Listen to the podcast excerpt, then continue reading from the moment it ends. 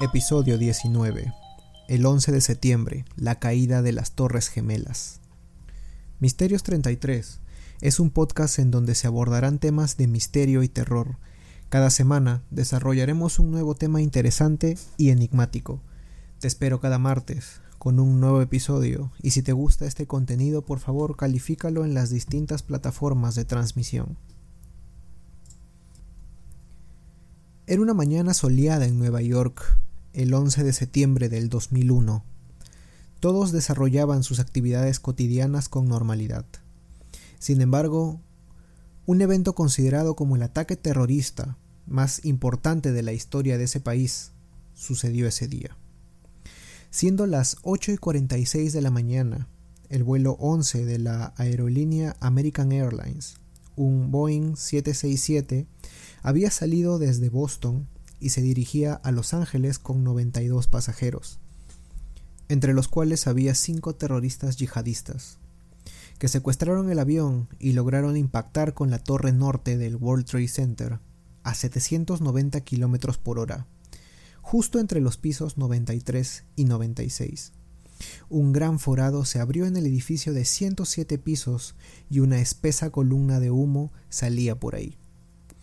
17 minutos después, a las 9 y 3 de la mañana, un segundo avión chocaba contra la torre sur del World Trade Center.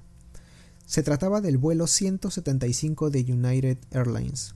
Este avión tenía 51 pasajeros y 5 terroristas tenía la misma ruta que el vuelo 11 de Boston a Los Ángeles y este avión chocó a 915 km por hora, también contra los pisos superiores, generando una gigantesca explosión.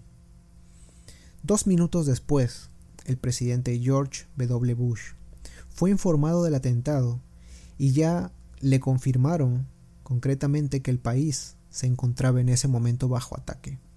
Claramente había un objetivo, y el presidente, que en ese momento estaba en una escuela de Florida, leyendo un cuento a los niños, se despide abruptamente para enfocar toda su atención ante esta situación. A las 9 y 25 de la mañana, la Administración Federal de Aviación canceló el despegue de todos los aviones en la nación y cinco minutos después, el presidente anunciaba un posible atentado terrorista contra la nación. Pero eso no sería todo. Tan solo 12 minutos después, a las 9 y 37, un tercer avión se estrellaba contra la fachada oeste del Pentágono. Este avión era el vuelo 77 de American Airlines que había despegado en Virginia y se dirigía a San Francisco. Ante esto, se ordenó que todos los aviones aterrizaran para evitar una mayor incertidumbre frente a qué avión había sido secuestrado. Casi una hora después del impacto, a las 9 y 59, la tragedia caería completamente. La torre sur del World Trade Center colapsó ante la mirada atónita de miles de personas en los alrededores y millones de personas a nivel mundial que para ese momento ya conocían del atentado por las noticias locales. Fueron 10 segundos en lo que la torre se demoró para derrumbarse. Diez segundos llenos de terror, gente escapando y buscando refugio en donde sea, con tal de no ser alcanzado por los escombros de la torre derrumbándose. Mientras esto ocurría en Nueva York, un cuarto avión se estrellaba en un campo en Pensilvania. Se trataba del vuelo 93 de United Airlines con ruta de Newark a San Francisco. Este avión Llevaba 44 personas a bordo, de los cuales cuatro eran yihadistas, y aquí la historia cambió, ya que algunos pasajeros fueron alertados por celular de lo sucedido en Nueva York. Estas personas lucharon y forcejearon con los terroristas para recuperar el control del avión. Esto para evitar que el avión se estrellara con el Congreso, el Pentágono o la Casa Blanca. Los familiares de estas personas aún recuerdan las llamadas de las personas a bordo del avión, despidiéndose, ya que sabían que solamente había una forma en la que todo esto acabaría. A las 10 y 28, la torre norte también terminaría desplomándose, cubriendo el sur de Manhattan con una nube de polvo. El 11 de septiembre constituye un antes y un después en los conflictos internacionales. Estados Unidos había sido golpeado y parecía vulnerable.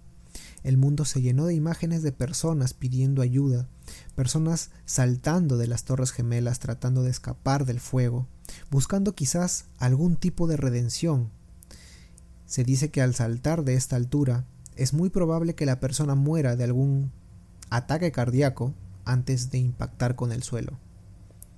Se estima que al menos 200 personas saltaron de las torres, y existe una fotografía muy criticada en su momento del preciso instante en que un hombre está saltando de la torre norte y estaba en caída libre.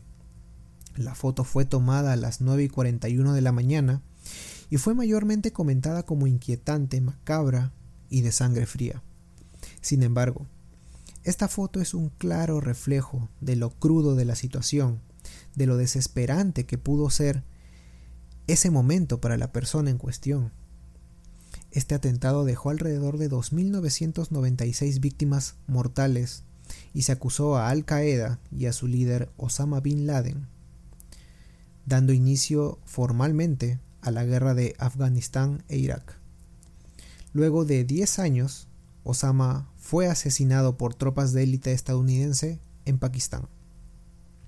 Actualmente en el lugar donde estaban los edificios está construido el National September 11 Memorial and Museum, el cual tiene paneles de bronce con las casi 3.000 víctimas de este atentado y se le conoce comúnmente como la Zona Cero. En noviembre del 2014, se inauguró el nuevo edificio que reemplaza las Torres Gemelas y que se le conoce como One World Trade Center, siendo el séptimo rascacielos más alto del mundo.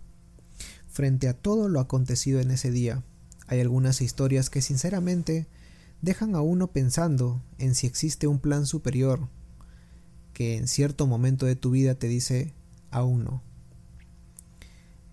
Esta es la historia de Hans Gernot, que trabajaba en el World Trade Center en esa época.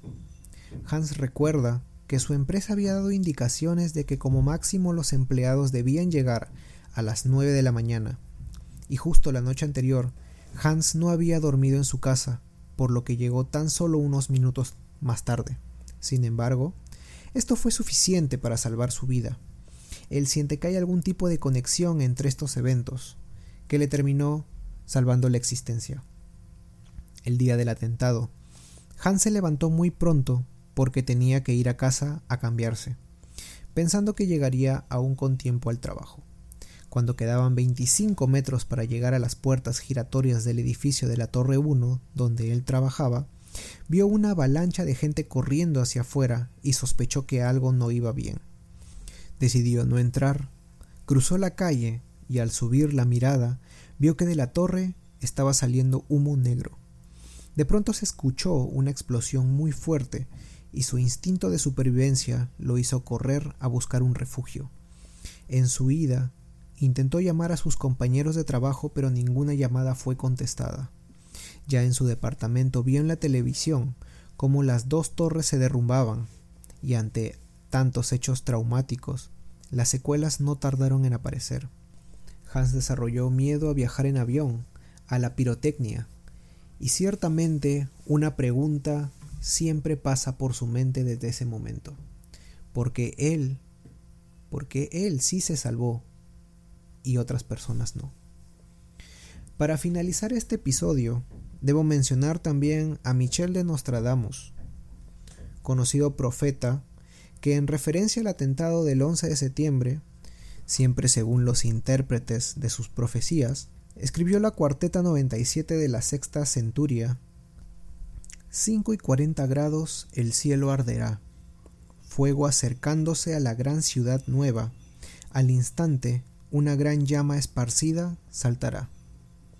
Muchos consideran que esta frase es una predicción para el atentado del 11 de septiembre del 2001. Gracias por escuchar Misterios 33 Podcast. Hasta la próxima. Si tienes algún tema que quisieras que se desarrolle, me puedes contactar en cualquiera de las redes sociales como Facebook, Instagram y YouTube, donde me puedes encontrar como Misterios33 Podcast. O también puedes enviar un correo electrónico a misterios33.contacto gmail.com. Por favor, no dudes en calificar el podcast en todas las plataformas.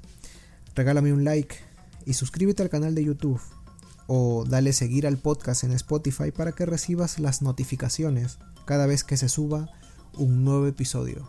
Buenas noches.